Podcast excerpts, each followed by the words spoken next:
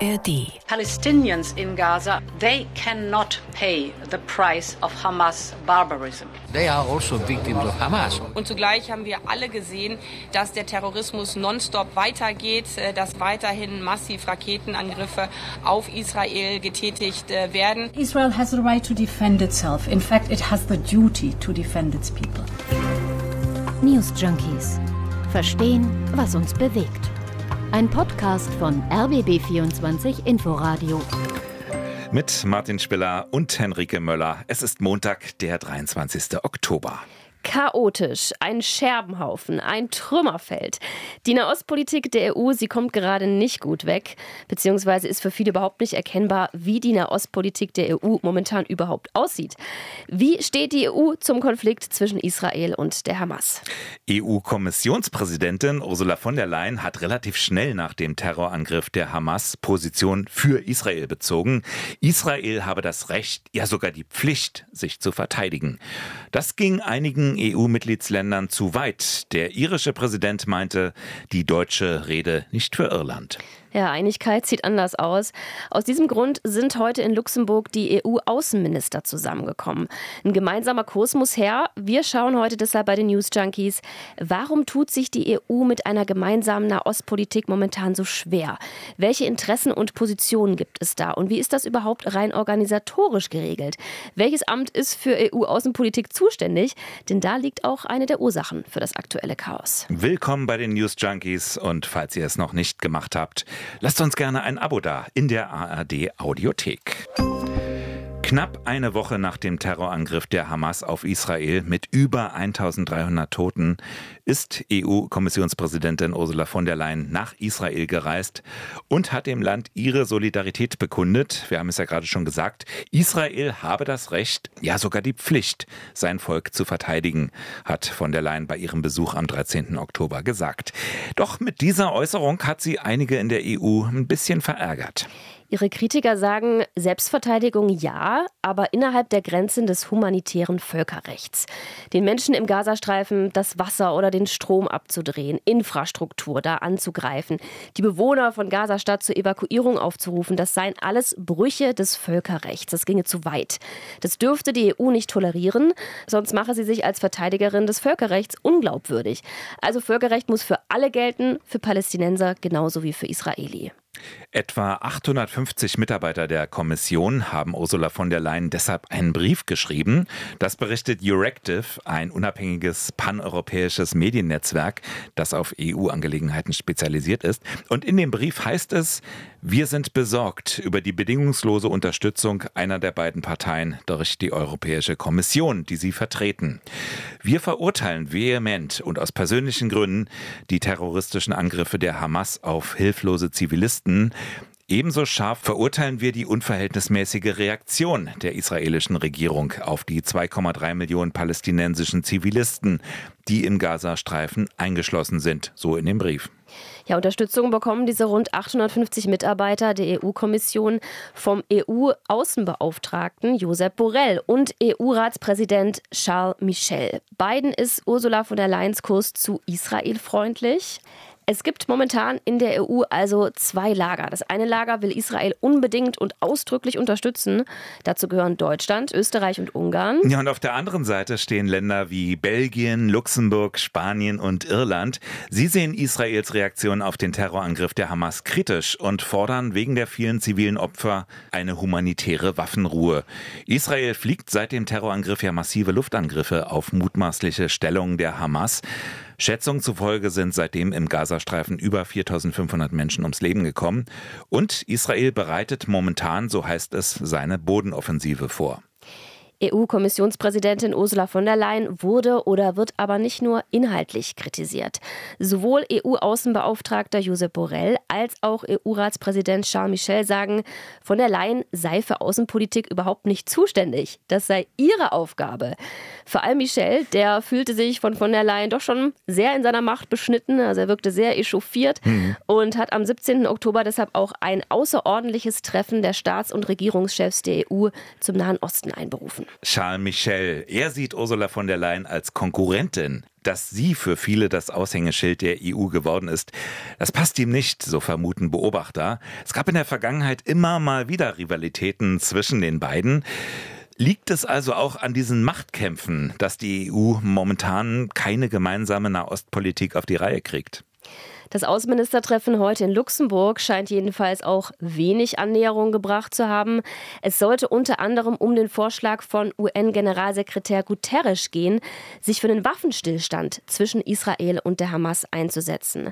Spanien, Belgien, Niederlande, Irland, sie sind dafür, die anderen EU-Länder aber dagegen. Sie befürchten, dass von so einem Waffenstillstand am Ende nur die Hamas profitieren würde. Sie könnte sich in der Zeit auf weitere Anschläge vorbereiten.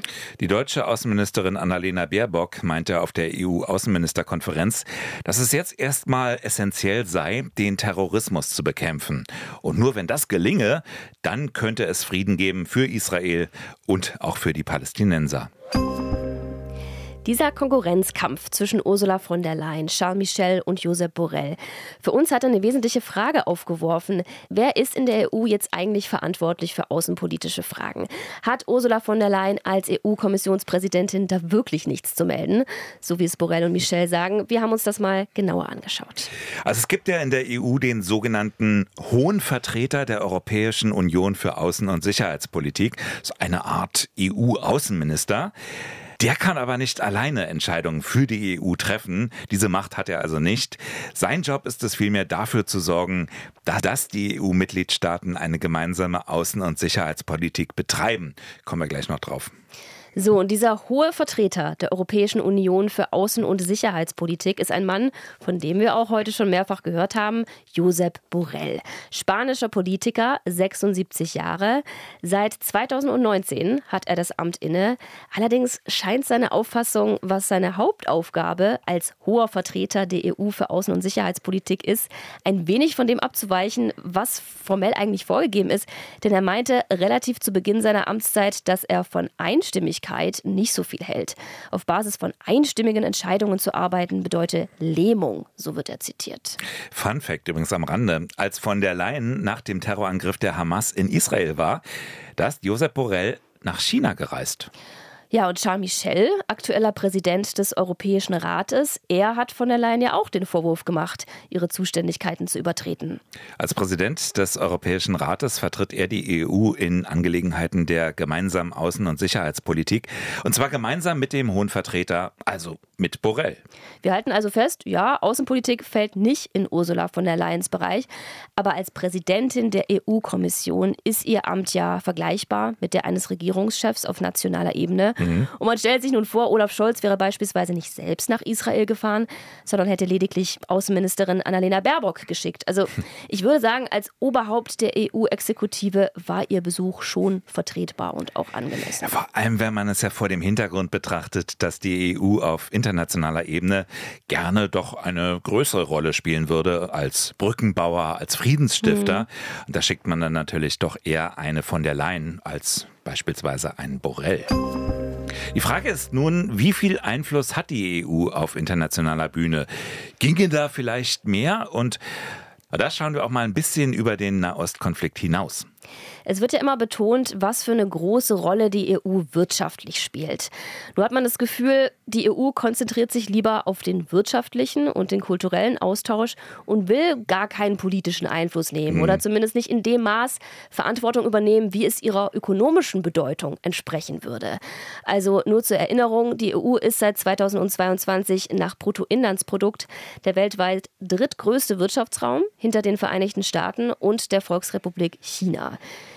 Die EU wird zusammengenommen gerne als aufstrebende Supermacht bezeichnet. Ja, Supermacht auf der einen Seite. Andererseits hat EU-Experte Fraser Cameron, ist Politikwissenschaftler und äh, war früher auch mal Berater der Kommission, der hat die Europäische Union als strange Superpower hm. beschrieben, also als ungewöhnliche Supermacht. Die EU einerseits steht für 16 Prozent des Welthandels, China für 17, die USA für 11, also eine Kategorie könnte man sagen. Der Binnenmarkt, das ist ein Fund, mit dem die EU als globaler Akteur wuchern könnte. Da besitzt die EU also eine beträchtliche Softpower. Aber wenn es um Hardpower geht, dann ist sie eben keine klassische Supermacht wie die USA oder vielleicht China. Und die EU hat eben auch nicht den Anspruch und hat auch gar nicht die militärischen Ressourcen, als derartige aufzutreten. Ja, das gilt auch für die Politik im Nahen Osten. Die EU zahlt seit Jahren Hilfsgelder an rund 100.000 Personen im von der Hamas beherrschten Gazastreifen. Sie hat sich zumindest bislang auch an der Finanzierung der Palästinenserbehörde beteiligt, an Entwicklungs- und Bildungsprojekten im Westjordanland, im Gazastreifen und Ostjerusalem. Die EU sagt von sich selbst, dass sie die Weltregion sei, die am meisten Geld für die Palästinenser aufwendet. Aber trotzdem, weder in Jerusalem noch in Gaza wartet wohl gerade irgendjemand auf die Europäer. Hm. Nahostexperte Sebastian Chiaya sagte der Deutschen Welle, die EU hat alle nötigen Instrumente, um eine vorausschauende Strategie zu entwickeln. Sie braucht aber den politischen Willen, diese Strategie umzusetzen. Diesen politischen Willen, den gab es bislang eben nicht. Will sie nicht oder kann sie auch nicht? Das Tja. ist die Frage. Tatsache ist, wir hören gerade bei großen Konflikten entweder wenig aus Brüssel oder eben erst sehr spät. Ob beim arabischen Frühling in Syrien, Libyen, hm. da war sie eher als Zaungast äh, aktiv in Anführungsstrichen als als Akteur. Bei der Stiftung Wissenschaft und Politik hieß es in einer Analyse, obwohl die Alarmglocken der Unsicherheit und Instabilität in ihrer unmittelbaren Nachbarschaft läuteten, drückten die EU-Mitgliedstaaten die Schlummertaste und drehten sich unter der Warmdecke des US-amerikanischen Security Provider zum Weiterschlafen um. Schönes Bild irgendwie, ne? Ja. Obwohl es ja damals auch schon längst Bestrebungen gab, eine etwas aktivere Rolle zu spielen und vor allem auch eine koordiniertere. Das Ganze nannte sich, wir haben es schon erwähnt, gemeinsame Außen- und Sicherheitspolitik. Ein Begriff, der der schon mit dem Vertrag von Maastricht 1993 eingeführt wurde. Zehn Jahre später ungefähr kam dann die gemeinsame Sicherheits- und Verteidigungspolitik dazu. Allerdings beruht diese gemeinsame Politik im Wesentlichen auf der Zusammenarbeit der Regierung. Die Akteure sind weniger Kommission oder Parlament, es ist eben der Rat. Also alle Maßnahmen, die müssen dort und zwar einstimmig von den Mitgliedstaaten beschlossen werden. Ja, gemeinsame Sicherheits- und Verteidigungspolitik bedeutet aber eben noch nicht gemeinsame europäische Armee. Auch wenn die Staaten für die Zukunft ja eine solche Armee aufbauen wollen, noch hat die EU keine eigene Armee, mit der sie aktiv werden könnte. Nee, allerdings die Einzelstaaten. Ne? Also es könnte ja EU-weit zumindest ein bisschen stärker koordiniert werden. So etwas war ja auch schon bei Friedensmissionen der Fall, bei einer mittlerweile ganzen Liste von Einsätzen in Gegenwart und Vergangenheit, Mali, Sudan. Immerhin hat die gemeinsame Sicherheits- und Verteidigungspolitik auch einige Institutionen dafür geschaffen. Äh, das politische und sicherheitspolitische Komitee, den Militärausschuss, den Militärstab und eine europäische Verteidigungsagentur. Ja, vor allem Josep Borrell, der hat da ja auch eine klare Vorstellung geäußert. Der sagte nämlich, die EU solle die Sprache der Macht lernen. Und das meinte er durchaus auch militärisch. Ja, es mussten aber erst zwei Dinge passieren, die dann so ein bisschen wie ein Katalysator gewirkt haben und die die Europäer einfach unter Druck gesetzt haben, etwas zu verändern. Zum einen der Brexit, denn plötzlich konnten die Briten nicht mehr auf die Bremse treten bei gemeinsamen Projekten. Nur wenige Tage nach dem Referendum beispielsweise wurde auch gleich eine neue globale Strategie beschlossen. Ja, und dann ist da Donald Trump. Und der ist ja nun bekanntlich kein großer Freund der EU. Mhm. Er beschimpfte die als Foe, beschrieb sie als as bad as China, just smaller. Also so schlimm wie China, nur, nur etwas kleiner eben. Ja, und vor allem griff er den vielleicht größten außenpolitischen Erfolg der Europäer frontal an mit dem Ausstieg aus dem Joint and Comprehensive Plan of Action, also das Atomabkommen mit dem Iran. Ja, das Abkommen mit dem Iran, das war ja, das galt ja als Meisterwerk europäischer Diplomatie Absolut. eigentlich. Also diplomatisch gab es ja jetzt auch Erfolge, allerdings weniger im Nahen Osten. Da hat die EU ja lange versucht, über das Nahostquartett mitzuwirken. Nahostquartett, nochmal kurzer Reminder für alle, die damit nichts anfangen können. Genau, das ist ein Quartett, also vier Parteien sind beteiligt und das sind die Vereinten Nationen, die EU, Russland und die USA. Mhm. Und da fangen die Probleme schon an. Russland eben auch dabei gewesen, das hat sich erledigt. Ja, mhm. und die USA, die waren dann eben unter Donald Trump auch kein verlässlicher Partner mehr.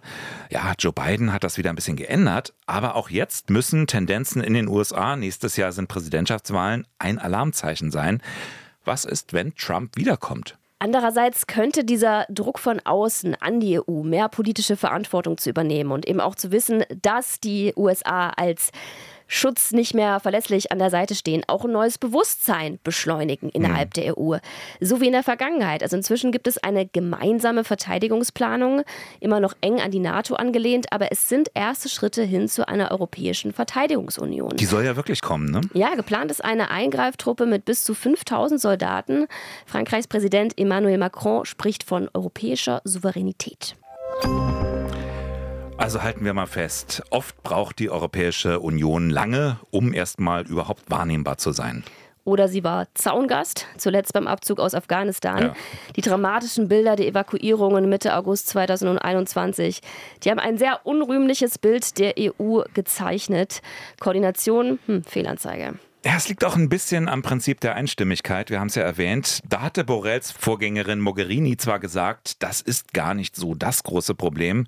Er selbst wollte das dann aber schon ändern. Ja, weil der politische Preis eben hoch ist.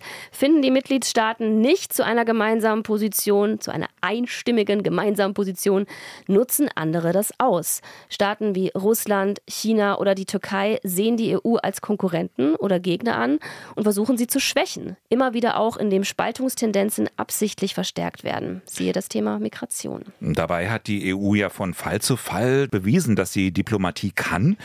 Allerdings bleibt die gemeinsame Außen- und Sicherheitspolitik in der Praxis doch immer noch weit zurück hinter dem, was man von der EU erwarten würde, also angesichts der Größe eben ihres Binnenmarktes bzw. ihres wirtschaftlichen Gewichtes. Ja. Ob die EU jetzt im Nahostkonflikt noch mal lauter wird, womöglich auch diplomatische Erfolge erzielen wird, das bleibt abzuwarten. Dazu gehört natürlich auch die alte Rolle des Finanziers strategisch einzusetzen, als Hebel. Das ist natürlich komplizierter, als einfach Geld zu geben. Ist die Frage, die EU kann natürlich appellieren, Hilfskorridore zu schaffen, äh, zivile Opfer zu vermeiden. Kann sich als Vermittler anbieten. Klar, ob es angenommen wird von einer der beiden Seiten, das ist dann wieder eine ganz andere Geschichte. Also ob Israel zum Beispiel jetzt davon abzuhalten ist, in irgendeiner Weise auf diese Terroranschläge militärisch zu reagieren. Sie sind ja schon zum Teil dabei. Es geht ja jetzt im Moment um die Bodenoffensive. Das ist sicherlich fraglich. Das waren die News Junkies für heute. Genau, wir hören uns morgen wieder. Wenn ihr Feedback habt, gerne an newsjunkies.rbb24inforadio.de. Bis morgen. Ciao. News Junkies. Verstehen, was uns bewegt. Ein Podcast von RBB24 Inforadio. Wir lieben das Warum.